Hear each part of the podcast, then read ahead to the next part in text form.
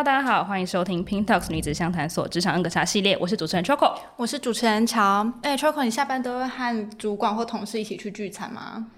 呃，应该是会吧，因为其实我很我很怕，就是我如果没有去那个聚餐，我是不，是被孤立，嗯、或是我会不会被排挤，或是他们讲的那些内容我隔天都没有听到，嗯，我会不会觉得就少了一个八卦可以聊天？对啊，可是又想到这些以后可能都是人脉。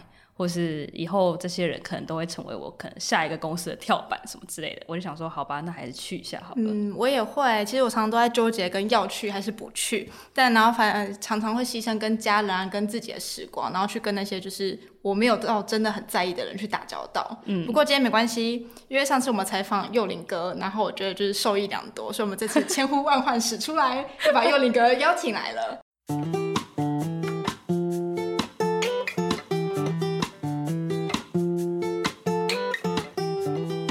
下音乐。噔噔噔，噔天是战神的面包。Hello，大家好，我是战神 Danny 蔡佑林又回来了。因为我们上次其实聊到很多，比如说跟工作、跟生活有关的议题。嗯、就是 Danny，你在朋友跟工作上面有没有一些什么冲突？可能因为加班就没办法跟好朋友约。我以前好纠结哦，那就差不多从中午跟下午就会想说，哎，今天要跟朋友去吃什么？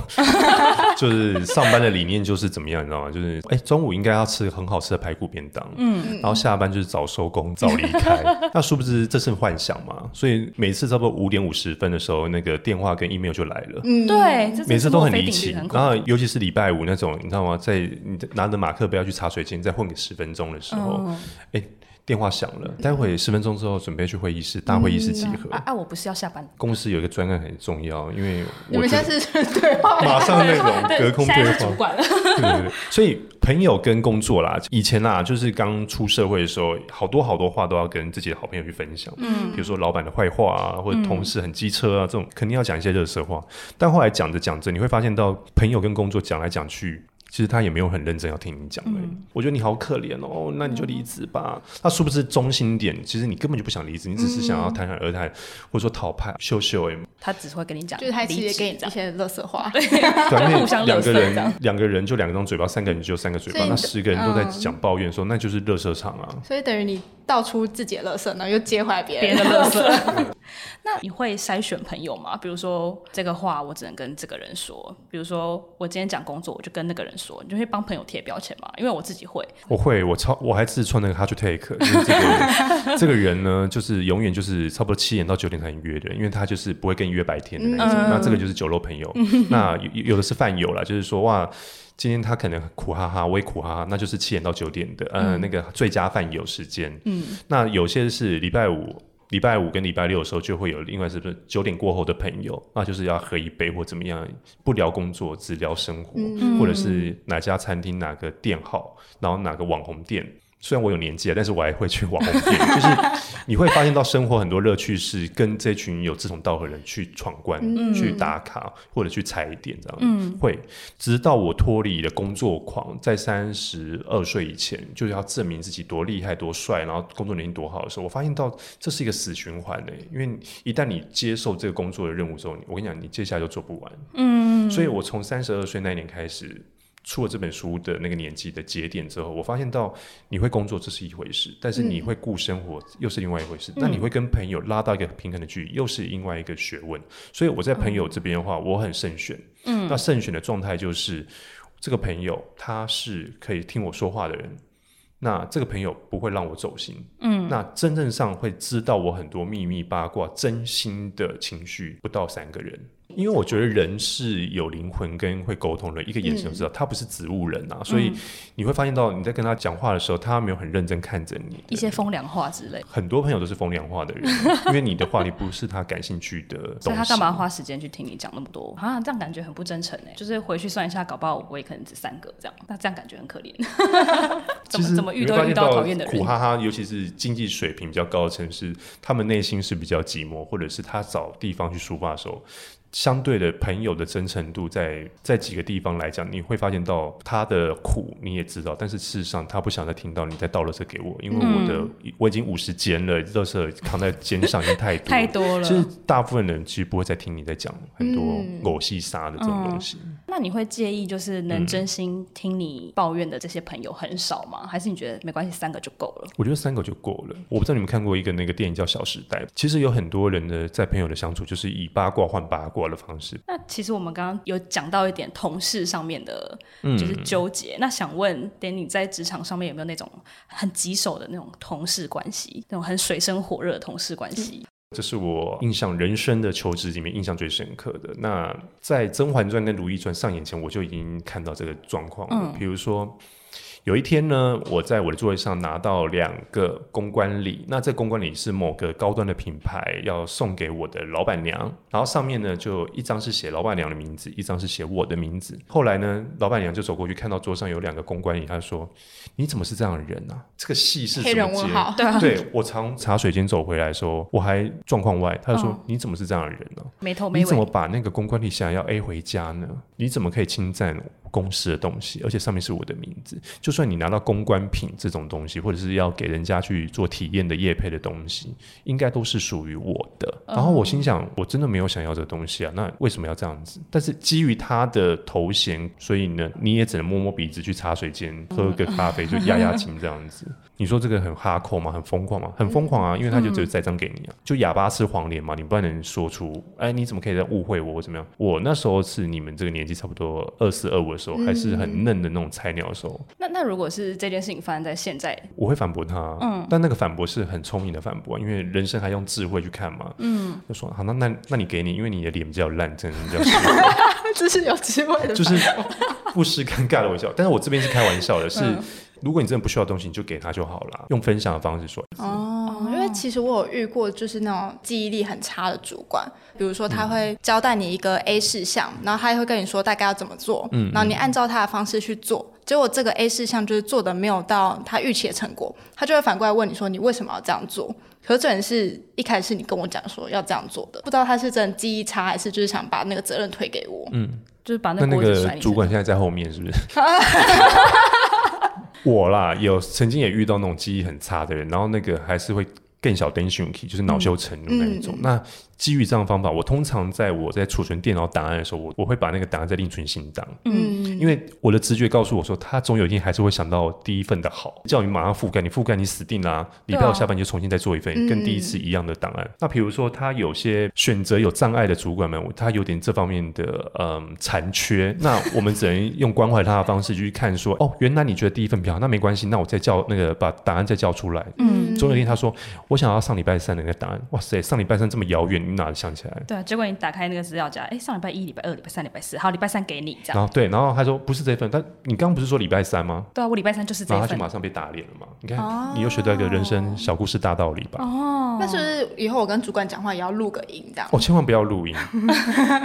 我曾经有很多朋友，尤其是录音这件事情，其实是一个很隐私的东西。嗯千万不要录，因为录了之后，最终还是自己会吃闷亏。我记得有个案例是很精彩的地方是，是因为可能主管是比较废的人，然后他就是一个比较勇敢、勇猛、勇冲的那种个性的人，一定要把主管干掉，然后一定要坐到他的位置怎么样？嗯、后来呢，他用录音的方式把那个主管的一些诟病跟一些不好的话全部录下来。嗯、他以为他拿到证据就想要去皇上面前说：“哎、欸，你看我达到那个什么的，揭发他的暗黑面这种。”就后来这个人被杀掉了，因为他录音吗？第一个，你没有尊重到你的。的直属主管，嗯，第二个，这是公共场合，你怎么可以录音呢？尤其是公司的机密，嗯，你没有想到吧？剧情是倒过来演的。比如说五年后、十年后，哎，不要讲十年，五年跟六年后，你已经觉得哇，你已经长大了、成熟了，你想要去换更好的公司品牌去上班的时候，因为薪水也漂亮了。后来呢，他打到你前前公司去问说，哎，那个，请问 Danny 这个人的人格怎么样？没有，他超爱录音的啊，是真实的。马上就前功尽弃，对，然后你那处心积虑为了这份工作，你花了很多时间去，哇，马上前功尽弃。那到底我们要怎么对付这些主管？对啊，怎么保护自己？对付，对付，怎么攻击的？fighting 是不是？必要时就是，其实职场就是一个演技大考验嘛，就这么简单。就是我觉得那种很成功的人士或者是在上位者，他们没有别的，靠的就是他的演技。够不够吸引人这样子而已。嗯、那讲的比较可爱一点，就是如果遇到记忆比较差的主管，你基本上就是实事求是。嗯，然后拿什么菜就端什么菜，嗯，然后这时候你要扮演那种高胜美那种傻白甜，你们啊怎么会这样？我也不知道，但是你叫我这样做，哎，那个 Peter 哥，那不怎么办？时间快到了，待会不就要上台吗？怎么办？怎么办？你要把你的无辜跟你的弱势释放给这样子记忆差的人哦，等于说，你看我把锅已经送给你喽，赶快去，赶快端走吧，对，赶快端走，你就那时候就看着他就好了，然后露出那种很无辜小狗脸的方式，怎么办？也不要硬碰硬。这是对于那种记忆差的主管，那。如果你遇到那种比较心思缜密的那一种的话，比他更心思细腻。嗯，怎么说？比如说他已经发现到，这时候你就要给他一个压力是，但是 Annie 姐，我觉得这件事情可以做更好，这边要再多一个符号或者多一个怎么样？嗯，就是想一些方法，带一些答案什么，对，然后跟他讲，然后跟他说，我已经帮你想到了，我觉得可以用 A 跟 B，那你你听听看，因为这边你还是比较专业的，嗯，我把功给他。让他去扛，你就有点像理财专员一样跟他讲说，你可以买这个方案跟 B 方案，嗯，让他去决定，然后之后你就闭嘴在旁边看。对啊，反正选择是他。对，他就觉得嗯，这个可以纳入自己的组织里面。哎，那我想再补充问一个问题，嗯，Danny 哥有遇过就是犹豫不决的老板吗？有很多。那犹豫不决的老板就是职场上的 baby 型的老板，就 baby 哇，不要哭啊，那个等一下妈妈带你去，爸爸爸爸带你去麦当劳这样。有、嗯、这种主管很多，那 baby 型的犹豫不决的嘛，嗯。你要给他就是明确答案。我已经先帮他做决定，我已经帮你做决定了。嗯、然后你要那种眼神很坚定那种跟他说，因为我认为再不做的话，就会厂商就会追杀我们。然后 deadline 就是今天，嗯、所以我就要两天前要做好这件事情。就他们就妈宝嘛，哦、所以你要有那种帮他做决定的事情，嗯、果断就说我做决定的。如果我做不好，请你再，你可以骂我没关系，或者是你可以再指导我或者纠正我没关系。但是我觉得现实条件是我认为已经先做好了。嗯、那这边再请你帮我看一下。那他会不会怪你？就是比如说你做了这个决定，然后后面的成果可能不好，他就说你为什么当初做这个决定？但是基本上他会觉得他会感谢你，因为你帮他做了一些决定。哦、那通常就是小宝贝型的妈宝型的老板们，他们其实你只要跟他说道理，因为我觉得时间很重要，然后客户不能等。嗯、没有听到关键字，嗯、公司的利益最大。那这些妈宝型的主老板跟主管，他就说：“对对对，你现在说的是对的，嗯、你先帮我。最大最大同样一个职场或办公室，每天九点到六点上班的地方，每个场景跟时空平行的东西，完全要呈现不一样。嗯”哦，好酷的解决方式哦！因为其实我们之前听到的可能都比较偏向心灵鸡汤。对，那那 Danny 哥好像不是心灵鸡汤，我是跟你讲母鸭，我跟你讲这个 是比较火辣泼辣型。遇到很多状况的时候，其实你应该是第一时间回到自己身上，因为刚刚都是讲别人嘛，回到自己身上，你不要慌，不要急。就是你如果慌，就就被人家看破你的手脚或者怎么样，你反而就是要很从容不迫、很自信的。看着他去处理就好。为什么那些就是在这家公司活得比较久的人，通常他不是能力比较好的人，嗯，他是很会煽风点火的人，嗯，或者是他会八面玲珑啊，四两拨千斤这样的人，很有手腕的人，很有手腕人。重点是他不是什么哇，我比你专业，或者说我是台青教出来的，没有，他是一个默默看着你，然后观察你的人，然后最后给你一拳打下去，默默揍，天哪，起鸡皮疙瘩，对啊，怎么觉得好黑暗哦？刚刚都讲跟上司有关的应对，嗯、那你跟同事之间就平辈有没有经过什么批斗，还是什么小团体？我以前会参与，那后来参与都到最后吃闷亏都是自己，因为比如说好了，我们三个人在茶水间，然后我们是同一个部门，好了，嗯、然后比如说我问你的问题是，哎，你觉得那个坐在墙角那个主管，他新来的，你觉得他能力怎么样？嗯，那。然后呢，我们就是看着他，看着他说着说着的时候，他其实就在等待你的答案。嗯，他有点挖洞给你吗？对，他有点像八卦记者一样，想要知道，哎，原来那个小美你会这样回答。然后呢，嗯、突然之间转过去，哎，我跟你讲，你要小心一点，那个办公室叫小美人好像不太喜欢你。啊、哦，好心机哦。那没办法，因为我就是要想要升迁啊。嗯，就想要就想要抱你的腿这样。对啊，就说、嗯、他会先。拉拢成我们是同一个语言的人，同一个，嗯、所以事事实上你会发现到说，不要去干涉这种，尤尤其在那个拉茶水间啊，这是第一个战区嘛，第二战区会议室嘛，嗯、会议室空的时候一讲变话，就殊不知旁边有录影机还是怎么样，那、嗯、另外就是厕所。就是你那些废话讲公事，千万不要这三个。厕所很容易就是可能那个人就在那个里面这样。对啊，然后你永远都知道，哇塞，你原刚上厕所那个人是大主管，或者是哇那个可以决定你生死的 HR 的人。这个通常如果人家问你说，那你觉得那个主管怎么样？你会怎么把这个锅甩给甩回去给他？我跟他有点不太熟哎，所以我不能说什么。但我觉得他看起来很认真哎。就他没有挖到他想要知道的。对啊，那觉得说你反而可以将他的语句说，那你觉得呢？不知道，然后他就掉在你的坑里面了。对对对，一直说你觉得，你觉得就就你说嘛，我不想说嘛。嗯、但是的确，你要活得比较久，或者是永保安康。诶，永保安康的人呢，你就是不要讲那些情感面的答案出来。嗯、我宁愿你说称赞，我说，诶，他看起来感觉很专精，哎，他看起来很专业，嗯、他看起来，我觉得他感觉有工程师的架势。哦，我觉得在职场上，在加入这种茶余饭后，最重要就是，其实你不是你讲多精彩了，或者说你批判这个人多厉害啦，其实基本上就是他想要接你的话，去补充他内心的句子而已，嗯、然后最后变成一篇散文，然后去跟那个人讲。就讲说，我跟你讲，那小美怎么样？没想到她是这样的人，而且我以为小美是很听你的人，结果她竟然不是，我很我很出乎意料哎，她竟然会讲这种话。我没想到我认识的小美是这样的人，对，说我们应该怎么对付小美，变成我跟你的同一阵线，然后小美原因就是刚还刚只是讲一句话，中午吃饭还手牵手去吃饭的人，那是综合上述，其实同事不适合当朋友啊，同事。我很相信缘分论啦，就是说你如果注定是跟同事是同事的话，就是这辈子就是同事。嗯，没有什么我会变朋友，没有会，因为你今天是因为利益跟同样一个目标去完成的，建立在利益跟领薪水的这份事情上。嗯，你今天做呃注定当同事，尽管你今天离职之后还是同事，因为你只会抱怨前一个公司的废话一样。嗯、那个哪个同事还留着吗？他还在吗？你会发现到跟同事的沟通转为朋友，根本就是一个很漫长的道路。嗯，因为永远讲着讲着，永远都是在抱怨前东家的不好，嗯、或前老板，或者里面那些老人们。好，他还留着，我以为他离职了，他做二十年了。但你如果是真正的朋友的话，会聊说：“哎、欸，你生活怎么样啊？”嗯，或者说：“哎、欸，你最近有出国吗？”或者说哪个地方好玩，会多精彩。但是同事基于之后，你会觉得还是有多少会有放心在。我不会跟还在或是已经离开的同事讲太多工作的东西，我基本上会避而远之啊，就是不会再讲到这些东西，嗯、因为讲那没意义啊。嗯、那你讲这东西，你到底是安什么心？嗯、其实我后来发现到，是从同事转为朋友的话，其实基本上几率很小。我不会做这件事情，嗯、因为不管你今天离职几年之后，你会发现到他还是要工作啊。嗯、有可能我们在以前在同一个部门，有可能世界上就这么巧，他变成我老板，嗯，他变我主管，或者说我能力比较好。他变成我下属，嗯，那你看那个关系又很奇怪，超复杂。或者是说，他今天在 A 公司跟 B 公司，然后就后来你们两个是同一个位置的人，嗯，厂商跟供应商，品牌跟。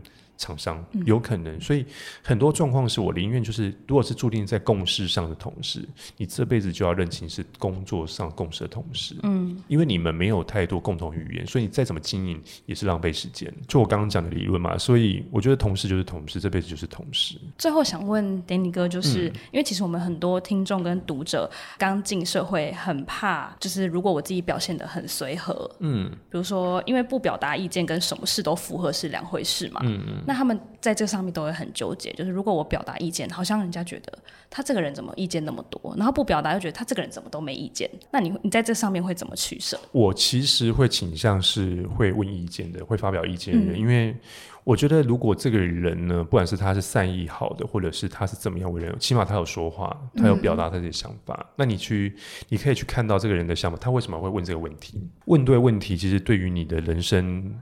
会不会有职场上会不会有很大的起伏？嗯、会，你问对问题，肯定老板会看到你。嗯，他会觉得，哎，这个孩子是很有想法的，嗯、或这个人可以纳入下一个提拔的主管职。嗯，那你会发现到会问的问题又会问对问题的人呢，其实基本上你就先在一个麻瓜里面，你就已经浮出来了。嗯，会看或者是观察同事，或者说你如果在工作上，我会觉得说你要当一个。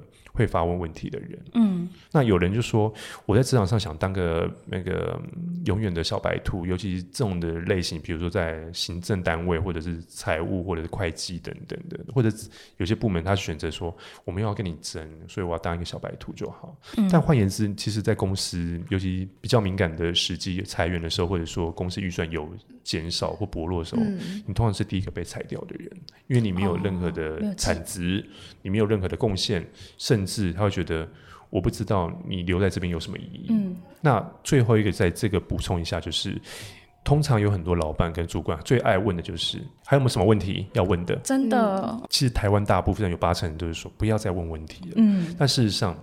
只要这时候你如果勇敢举手说：“哎，我想请问一下，就是哎，比如说，Danny 哥，你刚刚讲的那个东西，是不是我应该要这样做，会更有效率去完成这个东西？或者说，我觉得这样做是不是会比较好一些？就像旁边人再怎么翻你白眼或怎么样，你只要问对问题。当那个发问者他会说有没有什么问题的时候，他多渴望是有人回应他，有人问他问题，就等于说你在学生时代。嗯”最后五分钟要下课的时候，老师多渴望你问出一个问题附和他。嗯，因为其实以前学生时代都很怕，就我如果问问题，然后就全班四十个人白眼。那你有没有发现到那些廖北啊，或者是爱打小朋友活得都比较长？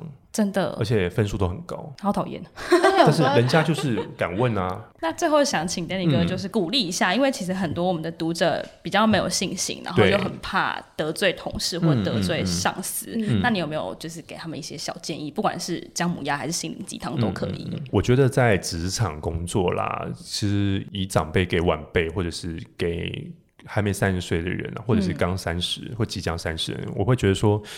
如果用三十这个数字来看的话，我觉得三十岁以前你得要做的事情是，第一个把自己的功练好，嗯，你打仗那个经验值哇，刀枪准备好，对，刀枪准备好，嗯，那这些以后都是化为你要如何去带团队，嗯，或者是你遇到牛鬼蛇神的时候，你如何用怎样的招数去化解这一概，就累积你的宝典这样，对对对，对，这是第一个。那第二就是，呃，在三十岁前，你必须要有个认知是，你换来换去，最好的工作就永远维持在。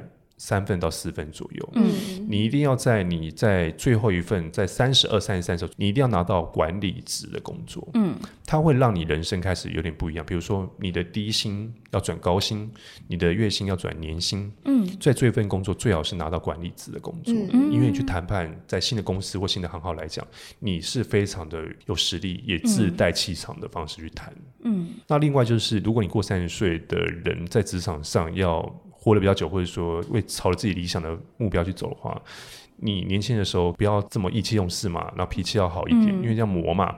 那你后来职场上过三十岁过后，应该是你的人脉是不是 OK？嗯，你的专业是不是已经可以到管理大家的面向？嗯，这是我丢出来给大家去看的。那你哥给的建议其实还蛮实用的，就不是拍拍你啊，乖乖。因为拍拍没有用啊，你拍拍之后，你飞起来之后就摔下来了。哦，因为我最怕就是呃，很多职场的人，比如说看了很多书，或者是听了很多演说，或者是哪方面的前辈给的建议。嗯我会以我经验来讲，是听了好多轮回之后，你会发现到根本就没有用啊。嗯，因为他不是我时空的人啊。嗯，那这个市场跟那个当年市场有怎么样，这不一样嘛。嗯，那有些人会露出那一种，就是我跟你讲，你就听我的话，因为我以前是过来人，但殊不知他过来是七零年代、八零年代的过来人，但是我现在已经零零后了，或者是什么样的。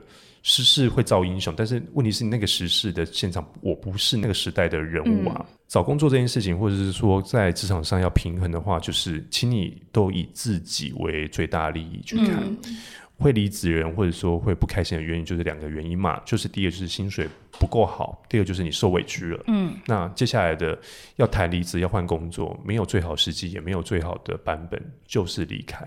嗯，对，不然薪水不高，我还委屈干嘛？对啊，那你这两个，那你现在干嘛？是做义工吗？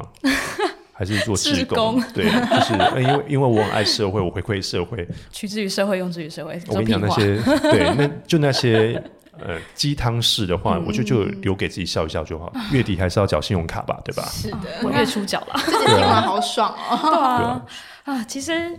Danny 哥的书里面还有很多，不管是跟同事、跟上司，还是呃，比如说跟感情、跟男女朋友、跟老公老婆之间，其实都有在书里面有提到。嗯、在今年二零二一的时候，出了一本书叫《不要在最好年纪吃了随便过了年假》。我觉得出书这件事情，其实在这本书你会发现到我的精髓在讲三十。以前我那年代的时候，我我们那时候没有出三十的书。这本书会带给大家一个很大的面向是，它是一个很实在的姜母鸭，非心灵鸡汤，这是第一点。第二点是是你真的会少走一些冤枉路，因为你走过的路都是我曾经的老路。嗯，但是我不会跟你讲说一定要走直线。就好比你在谈一场恋爱上，有人想轰轰烈烈，哇，最好是爱的要死要活，拉头发或者上巴掌。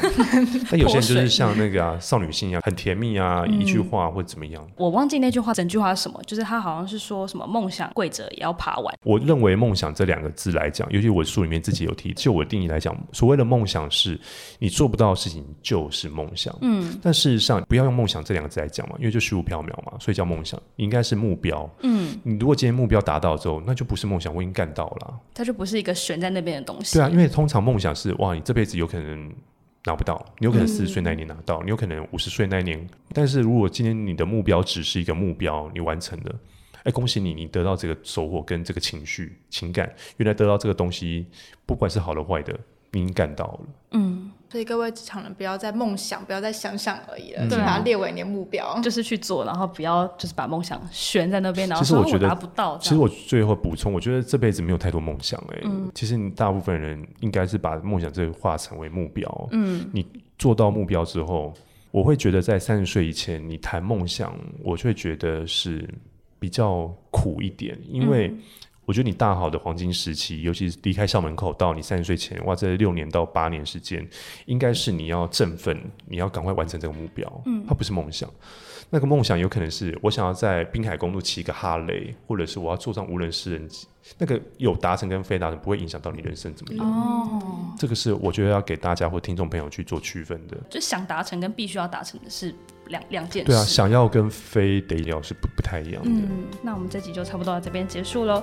如果想看更多关于呃 Danny 哥新书的资讯，可以点选我们的链接。那如果有更多问题，可以加入我们职场人社团发问。那我们这集就到这边结束喽。一二三，拜拜。拜拜。